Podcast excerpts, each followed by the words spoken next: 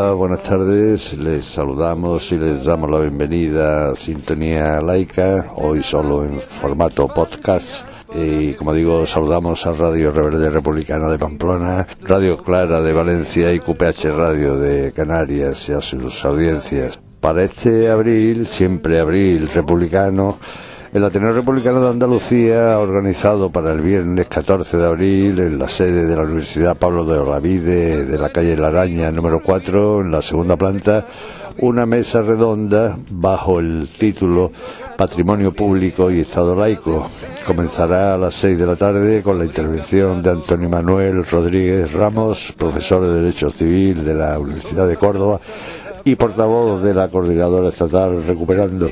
Nos hablará de patrimonio público y, por supuesto, de las inmatriculaciones perpetradas por los obispos como si fueran notarios y a las siete y media será Francisco Delegado Ruiz, el diputado y ex senador por el PSOE en la primera legislatura en 1977 y expresidente de Europa Laica, quien nos hable de Estado laico. Naturalmente, tras cada ponencia habrá un coloquio con los asistentes y como colofón, al día siguiente, sábado 15 de abril a las 9 de la noche, en el Teatro Tábora, en la avenida de Itasa número 14, disfrutaremos de un concierto flamenco titulado A Palos, flamenco por y para la rebeldía, con Antonio Manuel Rodríguez Ramos a la palabra, José Mari Cala al cante y Carlos Llave al toque. Las entradas pueden adquirirlas por anticipado a solo 14 euros por internet y a 18 euros en la taquilla del teatro. Oigamos una muestra de lo que escucharemos en ese concierto, Alegrías de la Mezquita.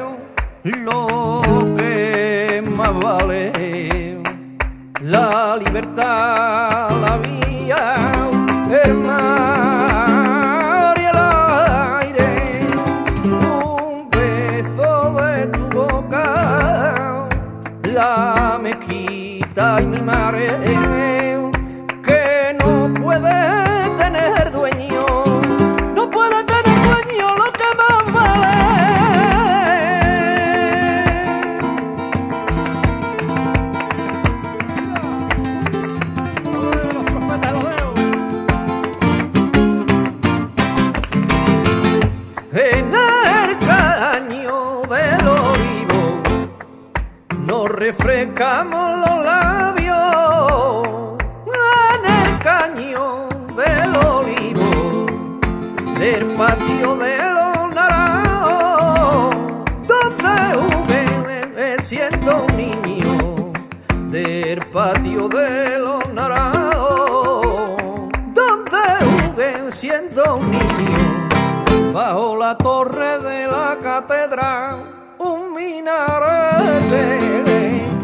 del muecín llamaba para rezar por Martinete, por Martinete prima, por Martinete.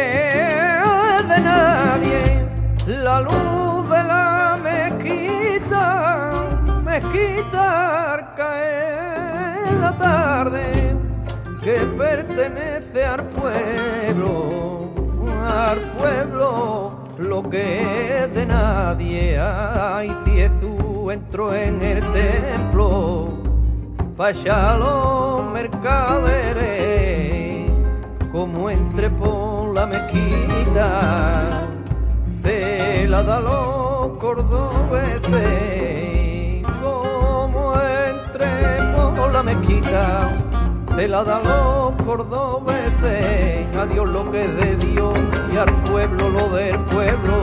Córdoba es la mezquita y es la mezquita que llevamos dentro, que llevamos dentro, que llevamos dentro.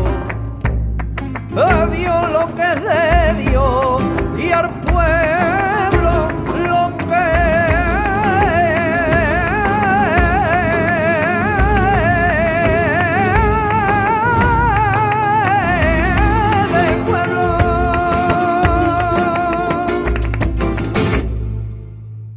Estamos al habla con Luis Raya, un compañero de Sevilla Laica, el grupo territorial en Sevilla de Europa Laica, y nos quería comentar algo respecto a las procesiones en la escuela pública. Él es profesor. Buenas tardes, Luis.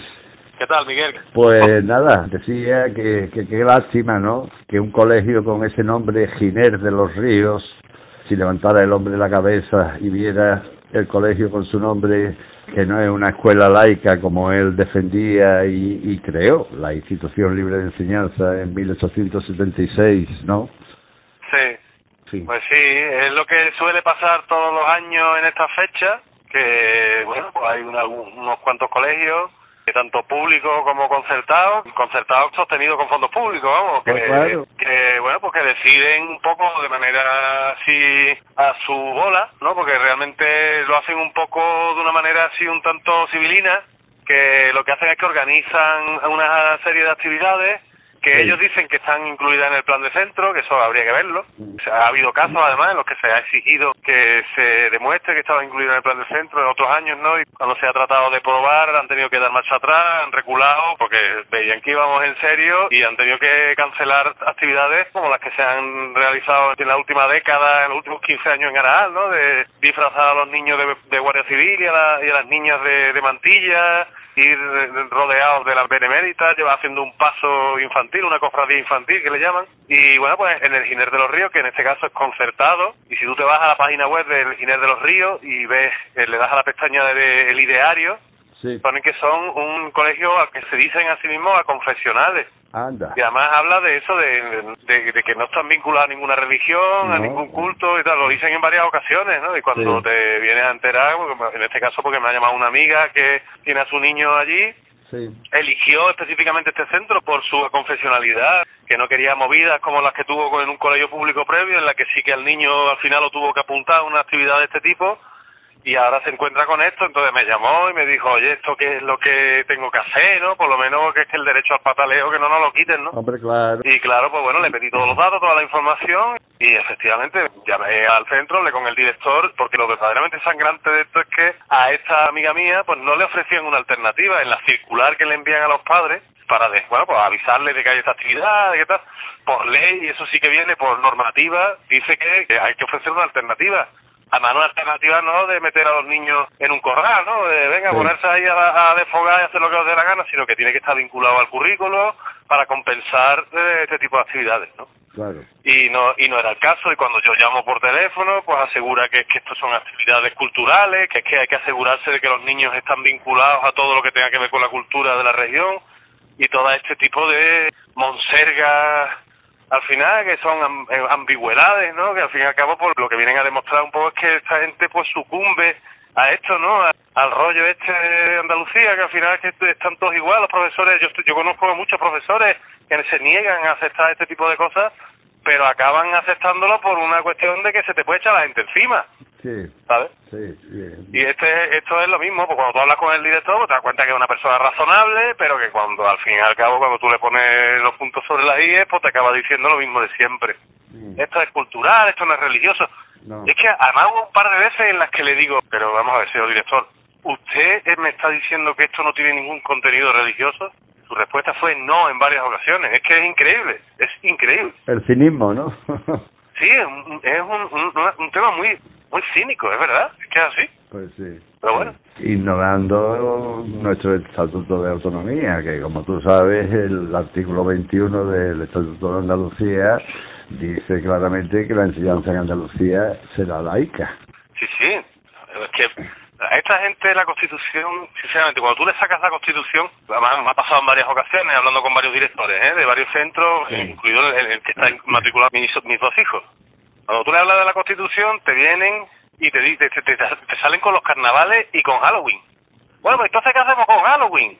¿Sabes? o sea, es como una manera de marearla, perder, de no ir al fondo de la cuestión. Si al final todo esto es no ir al fondo de la cuestión. Pues... Es una cuestión de conciencia, señores y señoras. Claro. Animamos, como muy bien dice el comunicado que ah, sabes que ha emitido Andalucía Laica al respecto, acaba animando a la ciudadanía, a los padres y madres, que por favor denuncien estos casos en la delegación de educación de cada provincia. Tenemos que protestar, como tú dices, no podemos callarnos y mirar para a, otro lado. A, mi, a mi amiga, a mi amiga en este caso, por bueno, por una llamada de mi amiga, ¿no? Lo, que el, sí. llaman, sabes que nos llaman mucho, sí, sí una de las cosas que yo le decía era, vamos a ver, lo primero que tienes que hacer es intentar localizar a los otros padres que no han llevado a sus hijos a esta actividad claro. para intentar organizaros un poco. Claro, lo que ella me decía es lo que me pasó a mí la primera vez cuando me desvirgué en este asunto de, de, la, protesta contra las actividades de este tipo, lo que me di cuenta es que yo ya iba tarde, evidentemente, porque yo es que estaba ya, se me venía encima, las actividades ya las estaban haciendo en el colegio, colgando en las paredes de los espacios comunes de infantil y primaria, pues colgaban fotos de vírgenes, de Cristo y tal. Entonces yo, claro, ya se me, esto se me vino encima. Entonces yo lo que hice es intentar localizar a otros padres y madres, que es lo que ha hecho ella, para el curso que viene estar ya preparado. Sí, sí, porque, es que hay, concretamente hay una madre que le decía a mi amiga, le decía, es que claro, yo al final a mi hijo lo he tenido que llevar y yo soy atea, no soy religiosa, yo no, de nada, ¿no? Y lo voy a llevar porque es que yo no puedo dejar a mi hijo en ningún lado. Claro. Es una madre soltera, sus padres están enfermos, entonces claro, tiene que llevarlo a algún lado y al final se lo come con patata, que es lo que pasa con estas cosas, ¿no? Claro, y en este país tenemos muy poca tradición de protestar, tenemos una tragadera enorme, nos tragamos todo y claro así sí no y ese miedo a, señalarse a, señalarse por ejemplo. Sí, y a, señalarte, ¿no? A sí, claro. A que está, a que tú, ah, que tú eres el que siempre estás dando por culo, ¿no? siempre está, siempre, siempre tiene que haber un gracioso, ¿no? Eso, eso. Por ese rollo, sí. Eh, pues poco, pero vamos. Pues, poquito a poco. Bueno, sí, pero tú sabes bien la de años que llevamos en este en esta lucha y aquí no se avanza nada.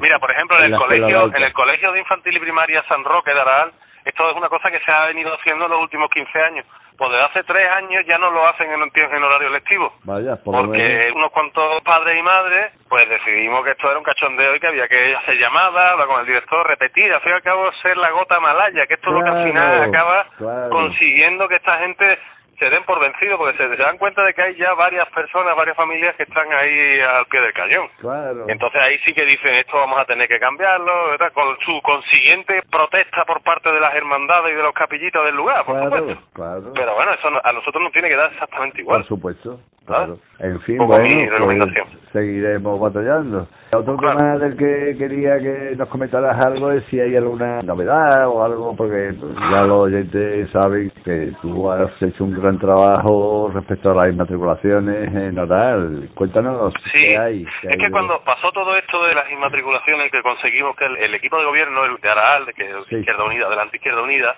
con Miguel Ángel de alcalde, un poco después eh, él dimitió, pero bueno, era estado de alcalde hasta, hasta el año pasado. Entonces conseguimos que esta gente aceptara que eso se llevara a pleno en una moción. De hecho, además, el portavoz de Izquierda Unida hizo una defensa de la moción bastante decente, ¿no? En tanto que, bueno, pues que puso encima de la mesa que esto era un absoluto escándalo, ¿no? Vamos, para que, para que te haga una idea, que el PSOE votó a favor y el PP se abstuvo, para que esto, ¿verdad? Que ¿Sabes qué pasa? Nosotros eso lo dejamos un poquito aparcado, porque bueno, a mí también, yo como soy interino, pues me están llamando de aquí para allá, y entonces tuve que dejarlo, pero lo dejamos un poco arranchado en el sentido de que pedimos cuatro certificados literales de las cuatro fincas que habían sido matriculadas por la iglesia pero que las habían vuelto a vender. Este caso que salió en, en portada en televisión española, claro. que habían especulado con cuatro fincas y se habían embolsado un dinerito, ¿vale? Cuatro Entonces lo habíamos dejado un poco aparcado porque había quedaban 18 fincas que no sabíamos muy bien Eso te el historial. decir, que inmatriculadas eran 22. Claro, cuatro descubrimos, destapamos el rollo este, ¿no? De que las habían vendido, habían especulado sí. unas propiedades que no les había costado nada adquirir. Sí. Y claro, pues quedan 18, esas 18 podemos encontrarnos con, con sorpresas, Claro. ¿vale? Porque vete tú a saber si alguna de ellas o varias de ellas no, no están inventariadas en el ayuntamiento como públicas o lo han estado en algún momento. Claro. En ese caso, habría que pleitear junto al ayuntamiento para que eso vuelva a ser público. Eso sí que sería absolutamente, vamos, Claro. es una de las casuísticas de las que habla Antonio Manuel siempre, ¿no? Sí, si, sí. si eso ha sido público en algún momento, eso es, esos son los casos más paradigmáticos, ¿no? Para luchar por la reversión. Claro. ¿Y Ah. hay algo de novedad al respecto? Esta- las hemos solicitado en los registros de la propiedad, las cosas van como en palacio, ¿sabes? Claro, lenta. Pero bueno, está solicitado, ya saben qué es lo que no- nosotros necesitamos, qué es lo que queremos y ahí vamos, poco a poco. Bueno, vale. ¿Tienes alguna cosita más que comentarnos? Pues no, nada más, simplemente eran esas dos cositas, Miguel. Muy bien, Luis. Pues nada, Luis Raya, compañero de- del grupo territorial de Europa Laica en Sevilla, de Sevilla Laica, pues seguimos en la brecha, hermano. Pues sí, ahí seguimos, Muy Miguel. bien, venga, un abrazo grande. Un abrazo a Hasta todos. pronto. Oigamos otro anticipo de lo que escucharemos con A Palos el próximo 15 de abril a las 9 de la noche en el Teatro Tábora de Sevilla. Seguirillas de las Madres Solas.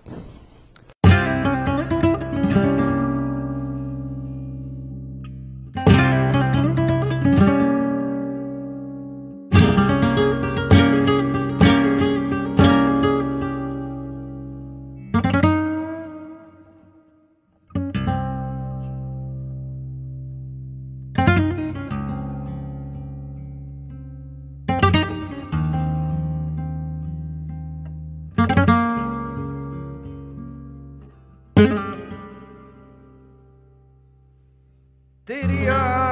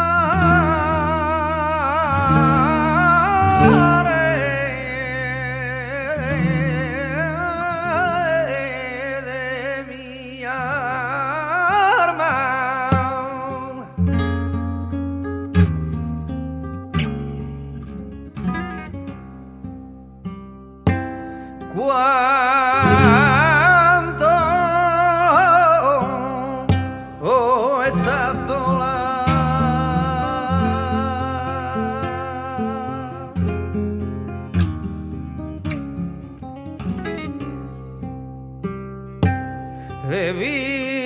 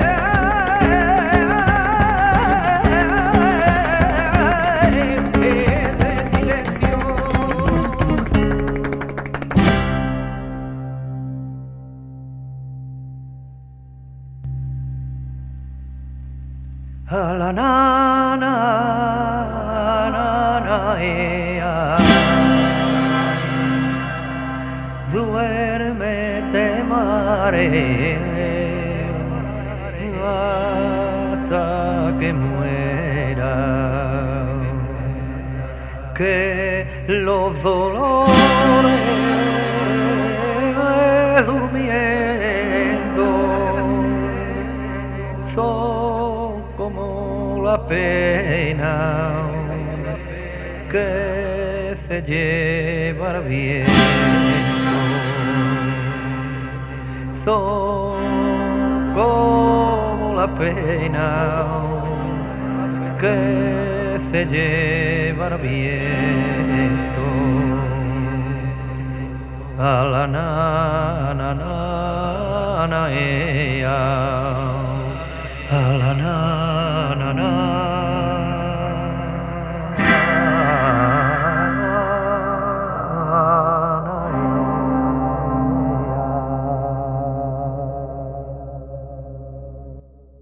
Eh, tenemos al teléfono a José Antonio Bosch Valero, es abogado alma mater del bufete, del bufete mm, Bolonia, de aquí de Sevilla, y él representa y defiende a la Asociación de Clínicas Acreditadas para la Interrupción Voluntaria del Embarazo, la ACAI. Eh, buenas tardes, José Antonio.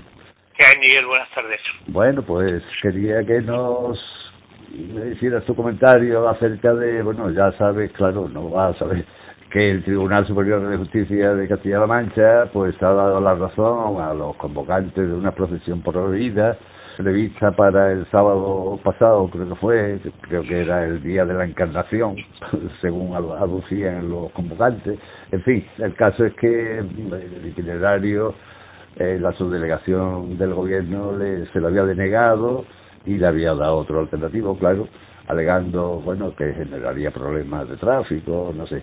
El caso es que recurrieron al Tribunal Superior de Justicia de Castilla-La Mancha y le ha dado la razón a, la, a esta procesión.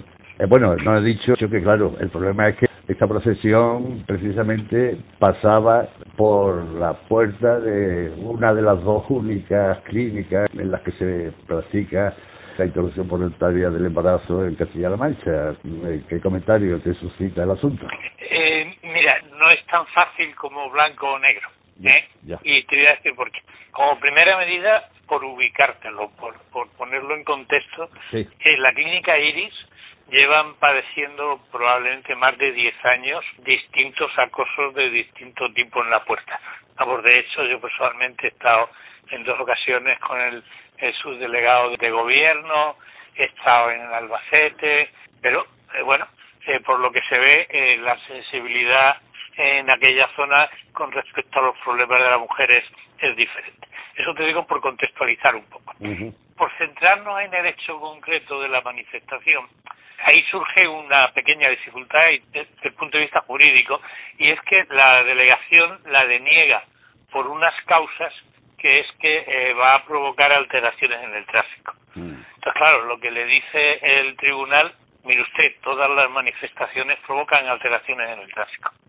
Probablemente, desde mi punto de vista, lo que tenía que haber hecho la delegación es decir, mire usted, no es oportuno que pasen por delante de la puerta de una clínica de interrupción de embarazo porque en esas horas están entrando y saliendo mujeres en la clínica mm. y esto va a coaccionar a las mujeres. En ese terreno, si lo hubiera planteado así, claro, al pronunciarse el tribunal, probablemente, bueno, a lo mejor también me hubiese dicho, me da igual que pasen por delante de la puerta y, y admito la manifestación, o a lo mejor hubiera dicho que no.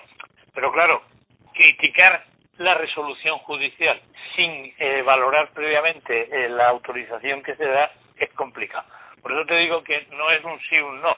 Eh, lo que sí es cierto es que en Albacete llevan muchísimos años, muchísimos, padeciendo todo tipo de, de atropellos y que probablemente, no sé, por poner algún ejemplo concreto, si lo que lleva pasado esa clínica en su puerta mm. hubiese pasado en la puerta de la catedral, por ponerte un ejemplo, no te digo todos los días, sino solamente los domingos, ¿no? No como ellos que se ponen a diario, mm. seguro que hubiesen encontrado un medio para eh, que no se molestara a las señoras y señores que iban a entrar a la misa en la catedral. Vale, y, la norma es la misma, quiero decir, la norma es la Yo, yo me pongo con unos amigos, y lo he dicho muchas veces, en la puerta de la catedral y digo, no entréis con vuestros hijos, porque dentro hay pederastas y yo no duro 10 años. O sea, es que no me lo consienten. Es que, es que es inimaginable la situación, mm. ¿vale? Y sin embargo, claro, ¿qué es lo que hay en Albacete? al final son mujeres. Son mujeres las que padecen este tipo de atropello y parece que la sensibilidad no da más. Y te digo una cosa, mira, ahora se modificó la, la ley de interrupción de embarazo, se modificó recientemente, eh, la ley 2 del 2010 por una nueva ley orgánica, que es la ley 1 del 23, que además es una ley muy amplia, que acomete todo el tema de salud menstrual y demás. Bien, esta norma habla de las obligaciones de los poderes públicos de garantizar a las mujeres la libre decisión. Esta norma habla de que todos los poderes públicos tienen que de alguna manera poner los medios suficientes para que ese acto que es libre de la mujer lo pueda ejercer, que pueda ejercer su derecho en libertad. Y lo que se habla exactamente dice, las administraciones públicas competentes garantizarán el libre ejercicio de la interrupción de embarazo. Bueno, mira, el libre ejercicio de la interrupción de embarazo no es que cuando una mujer va a una clínica tenga que pasar por un pasillo, me da igual que estén rezando a la Santa Virgen María o a Satanás, me da igual que estén mirando al cielo, me da igual. Es lo de menos.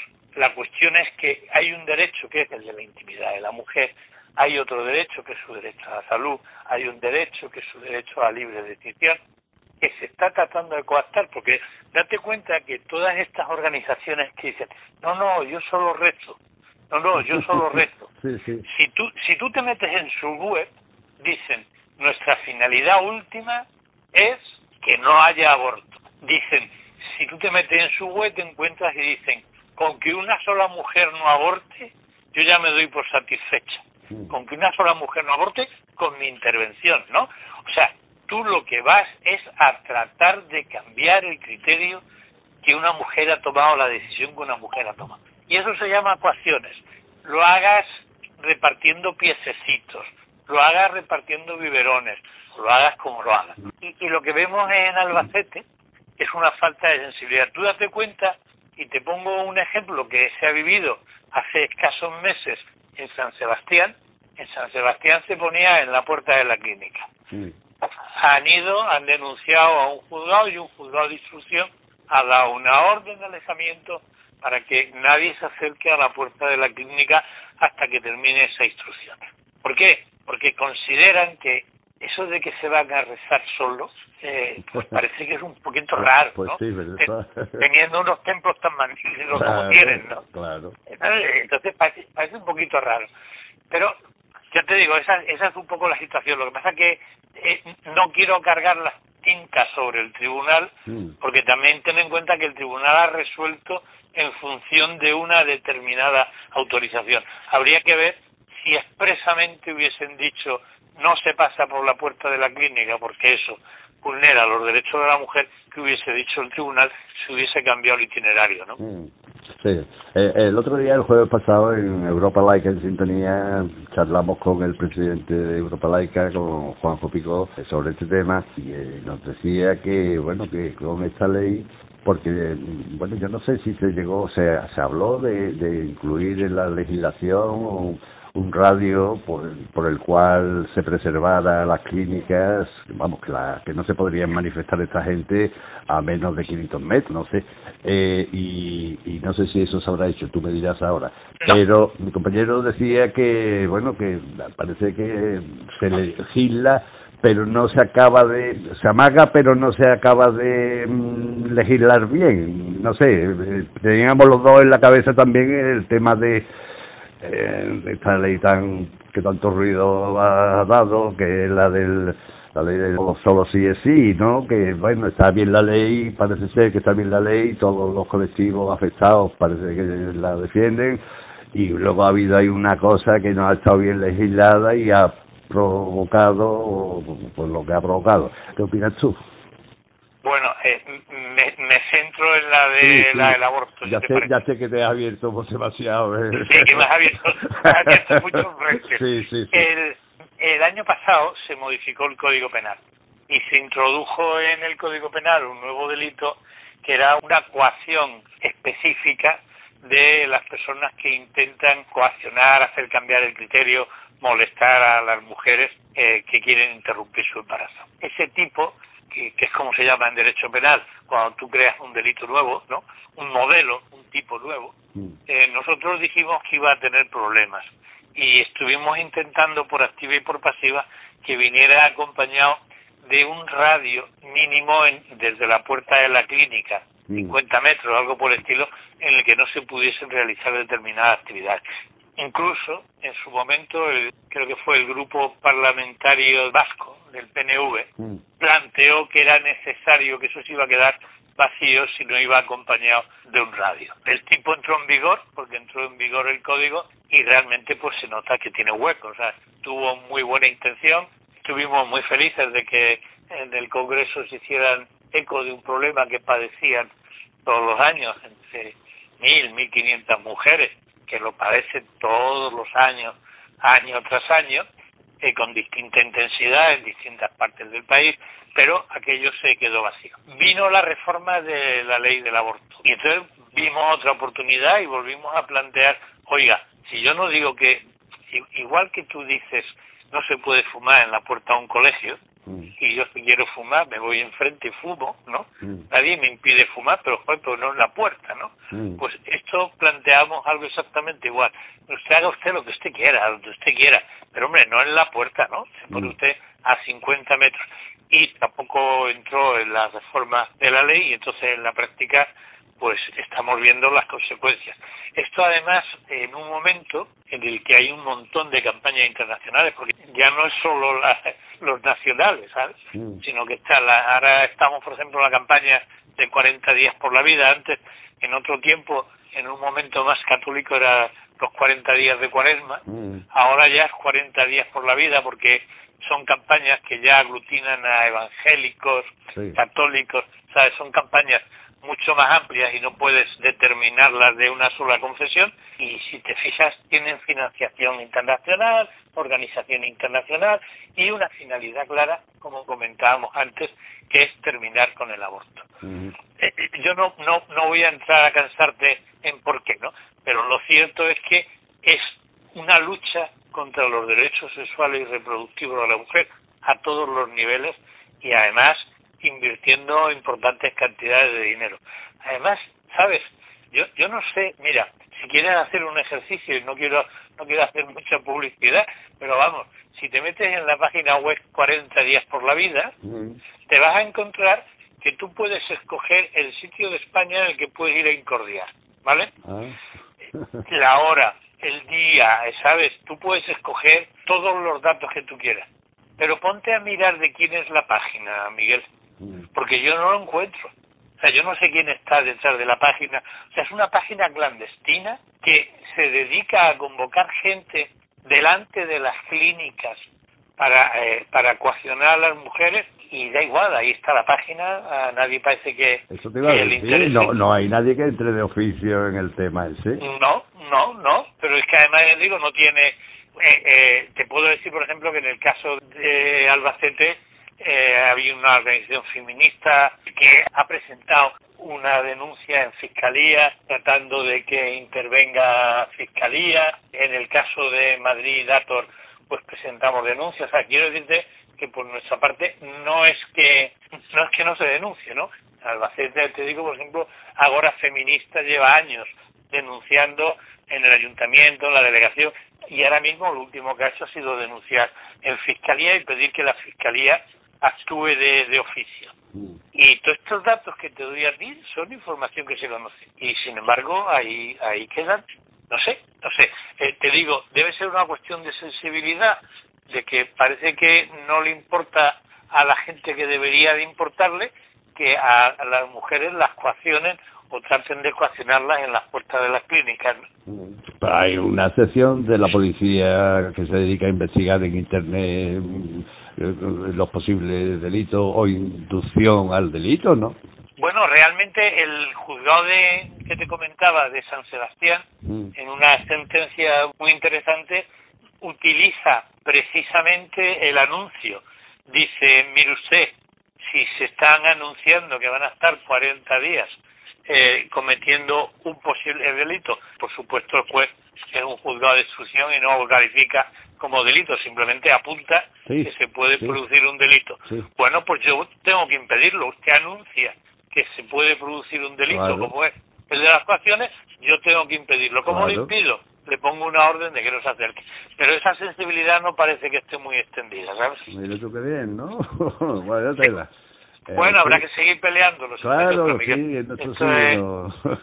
en nuestro machacar, signo. machacar y machacar Sí, sí. signo, sí. Oye, antes de, para no abusar mucho de tu tiempo, tengo una última pregunta, pero que no tiene mucho, bueno, tiene que ver con la libertad de expresión, eh, etcétera, pero mm, para cerrar este tema, ¿quieres añadir tú alguna cosa más, algún eh, noticia, algún algo de sobre este tema de la, de la libertad de las mujeres, ¿verdad? sobre su Bueno, yo, yo realmente lo que lo que me preocupa en este momento es la corriente eh, universal.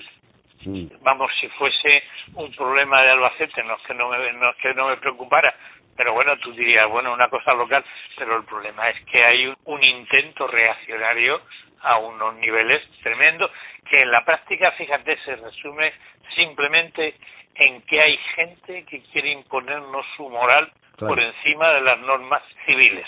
Mm. Es así de sencillo, Sí, sí. ¿sabes? Y, y que y que a veces lo vemos por la tele en los países árabes y decimos hay que ver estos países que están intentando hay determinados países árabes en los que se intenta que imponer el Corán por encima de la norma civil o que la Constitución está bueno pues esto es lo que están intentando hacernos pero desde Estados Unidos desde Hungría desde Polonia desde- bueno y y, desde, y los locales Mm. que los locales no son ajenos tampoco a esto y es para preocuparnos, es para preocuparnos porque la lucha por las libertades y por los derechos es dura y larga, pero se pierden en poco tiempo, ¿eh? Mm. se pierden muy rápido y desde luego o andamos vigilantes y andamos peleones o vamos marcha atrás seguro y las primeras desde luego las mujeres vamos no Sí, sí. afortunadamente afortunadamente parece que, que bueno que en el avance de los derechos de la mujer el retroceso es difícil sabes que aquí en, en, en España hemos vivido que cuando los mayores terremotos que incluso le costó a la cartera al ministro de Justicia Ah. se han provocado cuando han intentado esa evolución de los derechos de la mujer, ¿no? Acuérdate de, de Gallardón, que es su, su intento de, de tumbar el aborto libre, pues eh, terminó con su dimisión, ¿no? Sí. Pero esa es la parte que me da ánimo, ¿no? Pero insisto mucho que tenemos que andar vigilantes porque es que esto es a nivel a nivel global y parece un fenómeno que como no como no peleemos nos va a arrollar. ¿no? Sí, sí, ya en Estados Unidos, ¿no? Ya van a eliminar la ley aquella que tenían, creo yo, ¿no? Que, bueno, lo que lo que hicieron en Estados Unidos es eh, primero eh, en el setenta y tantos lo consideraron dentro de la Constitución Federal Mm. por la vía del derecho a la intimidad. Ahora dicen que no y entonces lo que hacen es que dejan la libertad de cada estado a que decida si en su estado se aborta o no se aborta. Mm. Con lo cual la mujer ha perdido la garantía federal, la cobertura que le daba la garantía del aborto Mm. en toda en, en todo Estados Unidos y en la práctica pues depende de, de las corrientes de opinión de los estados que en este momento ya hay más de 17 que han prohibido el aborto. Mm. Cierto. Bueno, eh, pues ya la- lo que te planteaba, la última cuestión. Bueno, José Antonio Bosch Valero en su día fue designado eh, administrador judicial de las acciones de Manuel Ruiz de Lopera, el entonces pre- presidente del, del Betis. Mm, No sé si te voy a poner en un brete, porque yo lo sé, yo me, me consta que a ti no te el fútbol ni fu ni fa, o sea que a lo mejor ni te has enterado de la noticia, pero bueno, Resulta que un, un jugador, uno de los más importantes de- del Betis, fue, eh, bueno, un árbitro, Mateo Laoz, lo expulsó, eh, parece ser, en la opinión de los medios de comunicación, demasiado severamente por dirigirse a él. Él era es capitán del Betis, o sea que tiene teóricamente tiene autorización para hablar con el árbitro, pero el árbitro le prohibió dirigirse a él. Eh, total, acabó expulsándolo. Eso fue, creo que fue antes de Navidad, en octubre o noviembre. Y en febrero le volvieron a preguntar en Valladolid por aquella expulsión de aquel árbitro y, a, y a Canales dijo que él pensaba que había sido una decisión de Mateo Laoz, una decisión premeditada. Eso fue en febrero. Y ahora ha salido una sanción a Canales por cuatro partidos. Los abogados del Betis han recurrido y una de las cosas, uno de los puntos que aducen o alegan es que en el ejercicio de la libertad de expresión pues él eh, emitió esa opinión y les parece al Betis les parece excesiva, desproporcionada esa sanción. ¿Qué opinas tú? Si, si tienes Bueno, jornada me- una opinión. efectivamente, efectivamente me ponen un compromiso Vaya. porque no, no tengo eh, los datos exactos, ¿no? Ahora, eh, eh, así a grandes rasgos, que si he, he seguido algo en, en los medios, verás, yo que, que en, en una organización privada, que no deja de ser otra cosa, que es Claro, eh, la liga, tengan unas determinadas reglas, bueno, si ellos se imponen esas reglas y las aceptan y forman parte de ese juego, y entonces si resulta que no puedo hablar de los árbitros y esa es la regla y que si hablo me vas a sancionar, pues yo entiendo que es normal. Lo que chirría, o quizás lo que llama la atención, es que parece ser que esas reglas no siempre se aplican por igual en todos los supuestos Mm, y además parece ser que a equipos más poderosos les aplican más suavemente las reglas que a equipos menos poderosos. mm, Si eso es así, es tremendamente injusto. O sea, a mí no me parece injusto que yo tenga que callarme. Lo que me parece injusto es que yo tenga que callarme y que tú puedas hablar. Mm. Eso es lo que me parece injusto, ¿sabes? Mm. Entonces, si la, si la situación, ya te digo, si la situación es esta que está aplicando de manera diferente las reglas, que parece que es así, ¿eh? que, que, que eso es lo cierto, Mm. me parece que así se hace, desde luego me resulta tremendamente injusto, pero no porque se vulnere la libertad de expresión, que yo ya he aceptado que no puedo expresarme de esa materia, sino sencillamente por la aplicación injusta de las normas, ¿no? mm. Y eh, el presidente del Betis ya ha dicho que incluso están dispuestos a llegar a la justicia civil, es decir, la, la- a la- Sí, eso sabes que es un pecado en el mundo del fútbol. En el mundo del Sí. fútbol eso es un pecado horrible porque parece ser que no se puede salir nunca de los órganos eh, propios del mundo deportivo.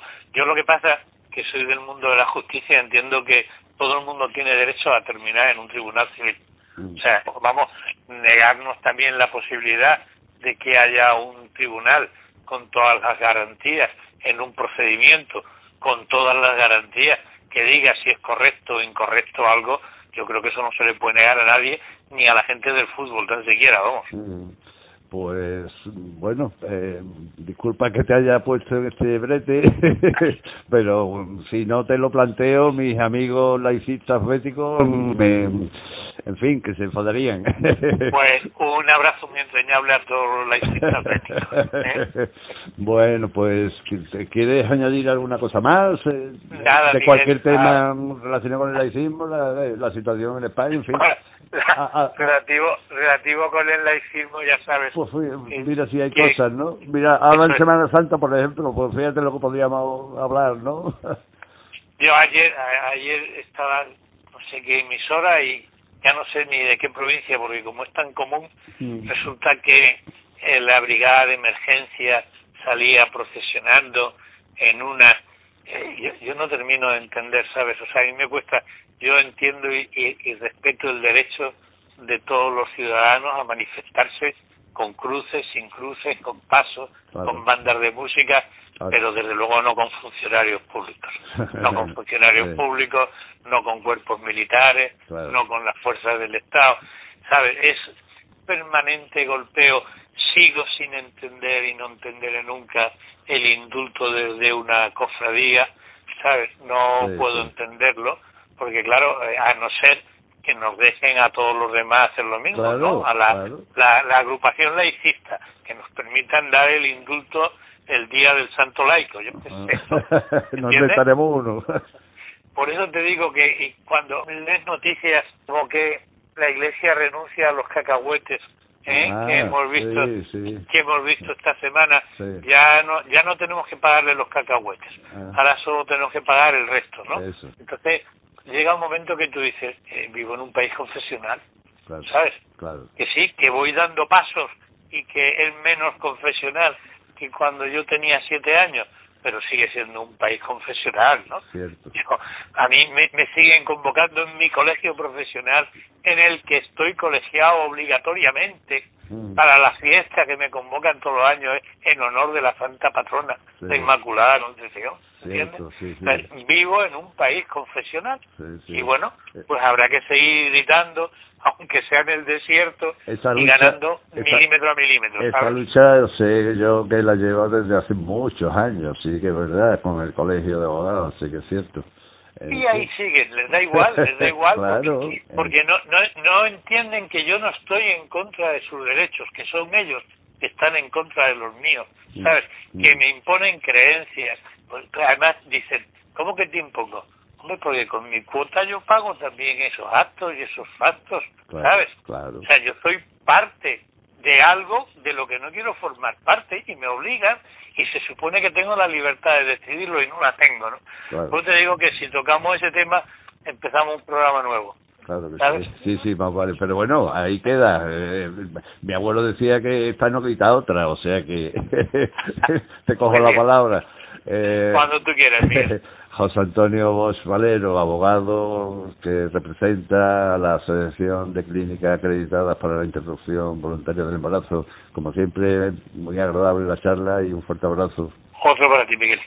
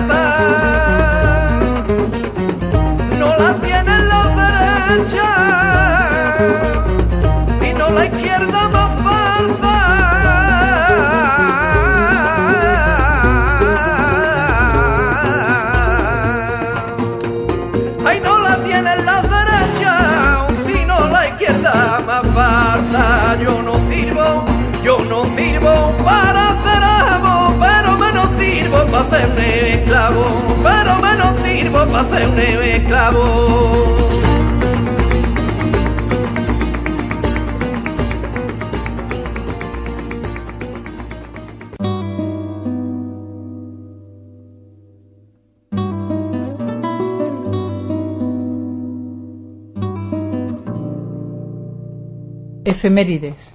Fechas para el avance o retroceso de la libertad de conciencia y los derechos humanos. Esperanza Alcaide nos invita a las efemérides. Tal día como hoy, un 6 de abril de 1909, en Uruguay se promulga la ley número 3441 por la que se suprime toda enseñanza y práctica religiosa en las escuelas del Estado. Con ella quedó consagrada definitivamente la enseñanza laica, culminando el proceso iniciado por José Pedro Varela en 1877.